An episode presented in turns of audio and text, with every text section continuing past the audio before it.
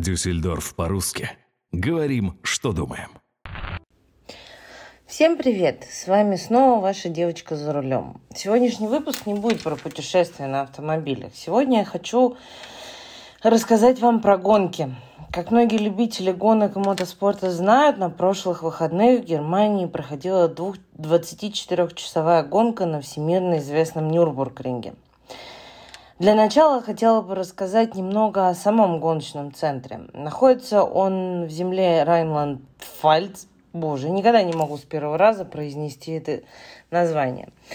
Недалеко от города Нюрбург. Самой трассе уже почти сто лет. Первые соревнования прошли на ней 18 мая 1927 года. Существует две трассы, называемые Нюрбургринг, расположены они рядом. Это классическая длинная Нордшлайфе и Гран-при. Первоначально автодром состоял из четырех колец. Объединенная петля 28 с лишним километров, которая в свою очередь состояла из 22-километровой Нордшляйфе и около 8-километровой Зюдшляйфе. Также было двухкилометровое кольцо разминки, бетон-шляйфы вокруг Питлейна. Между 82 и 83 годами область в районе прямой старт-финиш была уничтожена, чтобы создать новую GP-штреки. Именно на этой трассе и проводятся все основные гонки в настоящее время. Однако Нордшляйфа используется по сей день. Она была прозвана Джеки Стюартом «Зеленым адом». Эта часть автодрома считается самой сложной кольцевой трассой в мире. Именно на северной петле Нордшляйфе проводились Гран-при Формулы-1, а, Гран-при Германии 1976 года. Правда, после аварии Ники Лауды в этой гонке Гран-при Германии был перенесен на Хохенхаймринг и больше не проводился на Нордшляфе. После проведения Гран-при Формулы-1 в 2013 году владельцами, к сожалению, владельцами автодрома было принято решение о прекращении участия трассы в качестве этапа больших призов в 2015 году. В настоящее время трасса пользуется все большей популярностью среди автоспортсменов-любителей – Пилоты со всей Европы приезжают в туристические дни для того, чтобы прокатиться на собственном или арендованном автомобиле по знаменитой трассе. Использование обычных прокатных машин не допускается. Известны даже случаи наложения штрафов фирмами по прокату автомобилей. Кроме того, действие страховки не распространяется на время нахождения на трассе. Однако есть специализированные прокаты, которые лишены этих недостатков. Но цена, соответственно, за прокат автомобилей для гоночной трассы значительно выше, чем для дорог общего пользования. В апреле 2016 года стало известно, что 19% акций гоночной трассы у компании GetSpeed выкупил российский миллиардер Виктор Харитонин, увеличив свой пакет с 80 до 99%. Так что можно сказать, что всемирно известная трасса Нюрбургринг – практически полностью принадлежит русским. Кстати, на этой э, трассе не только проводят гонки профессионалы и любители мотоспорта, а также в большинстве автомобильных концернов э, все больше проводят тестирование прототипов своих будущих моделей. Считается, что именно классическая северная петля Нюрбургринга состоит из такого невероятного набора поворотов и прямых отрезков, которые буквально с первого же круга обнажать достоинства и недостатки всех ключевых узлов автомобиля. Сама я узнала про эту трассу еще когда училась в Новой Зеландии и увлекалась японскими автомобилями и тюнингом. Тогда я в первый раз посмотрела прогон на этой известнейшей трассе одной из вариаций автомобиля моей мечты. Это был Nissan Skyline GTR R34 «Черный принц». Кстати, этот комплекс принимает не только автомобили. На Нюрбургринге есть еще трассы и для мотоциклов. Но об этом вам расскажет поподробнее мой прекрасный муж в своем подкасте про мотоциклы. Извините, конечно, за такую небольшую рекламу, но как это, семейный подряд, так сказать. Кстати, на реальной гонке я присутствовала всего один раз в своей жизни. Это было в Москве лет шесть назад на не так давно построенной э, гоночной трассе. собственно, в Москве. Это было, конечно, завораживающе, увлекательно, и просто невозможно было от этого оторваться. Конечно, безусловно, московская трасса во всем уступает Нюрбур, Нюрбургрингу, но давайте честно, она младше и э, далеко не так известна. Да и следить за гонкой, сидя на трибуне, на старте, то еще удовольствие. Ты видишь, как мимо каждые несколько минут проносится с бешеной скоростью автомобиля. Но понимаешь ты это только уже после гонки, когда ажиотаж, адреналин и восхищение пройдут.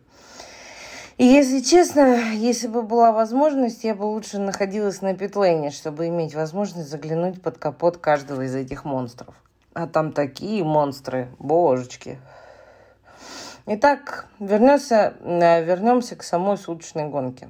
Это гонка на выносливость, проводимая на Северной петле с 70-го года под эгидой АДАЦ.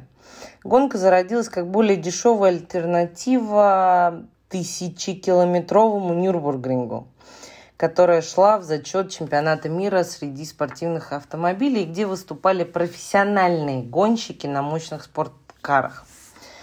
В 24 часа, э, в 24 часах Нюрбургринга участвуют главным образом гонщики-любители, для которых главное – это вызов зеленого ада. За время существования гонки моя любимая марка BMW, как вы все знаете, да, выиграла эту гонку 20 раз. А это самое большое количество выигрышей одной марки – кстати, два раза из 20 в 96 и 97 годах выиграла эту гонку женщина Сабина Шмидц. И причем на BMW M3. В этом году в лидерах было несколько команд. Э, одна из них была Mantai Racing на Porsche 911. И, кстати, под номером 911, ну что, логично. Эта команда выигрывает не в первый раз. Собственно, это это самая часто выигрывающая команда в этой гонке. Далее одним из фаворитов гонки была команда Рова, в арсенале которой присутствовал две BMW M6. В самой гонке принимали участие 122 машины. За время гонки они успели проехать всего 59 кругов. Почему так мало, спросите вы? Я отвечу, потому что где-то на шестом часу гонки организаторам, к сожалению, пришлось приостановить гонку из-за ужаснейшего тумана. Официально гонку восстановили только в 10 часов 40 минут утра воскресенья.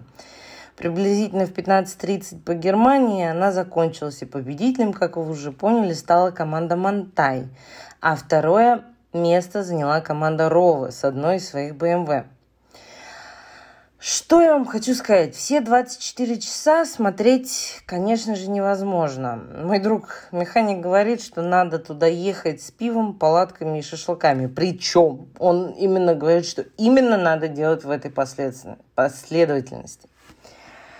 Первые 2-3 часа ты, конечно, смотришь.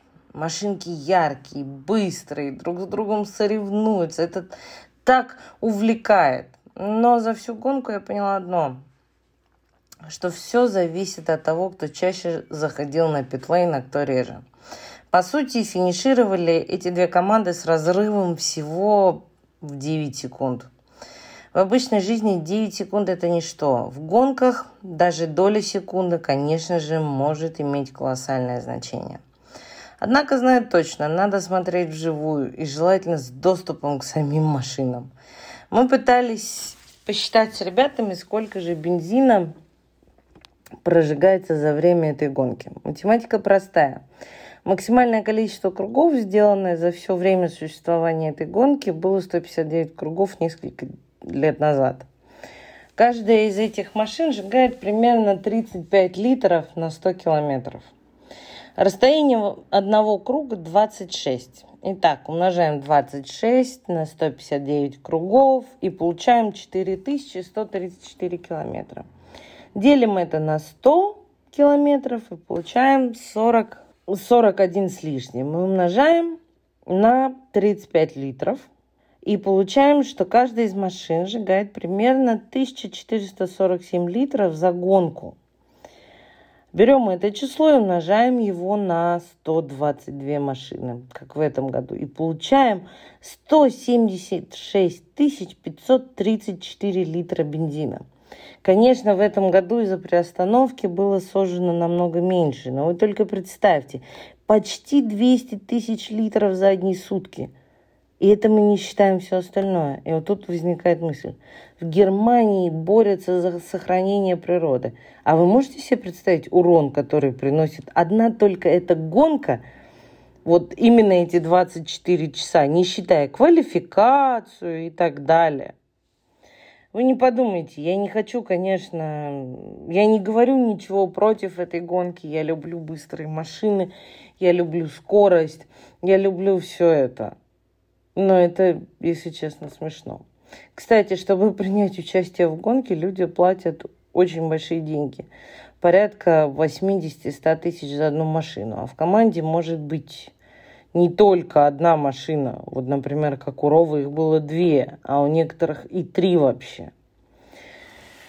Конечно же, я получила удовольствие от этой гонки, несмотря на отсутствие возможности посмотреть ее вживую, несмотря на перерыв, и несмотря на то, что моя любимая марка не победила в этом году. Надеюсь, что в следующем году смогу поехать туда на место и там все посмотреть.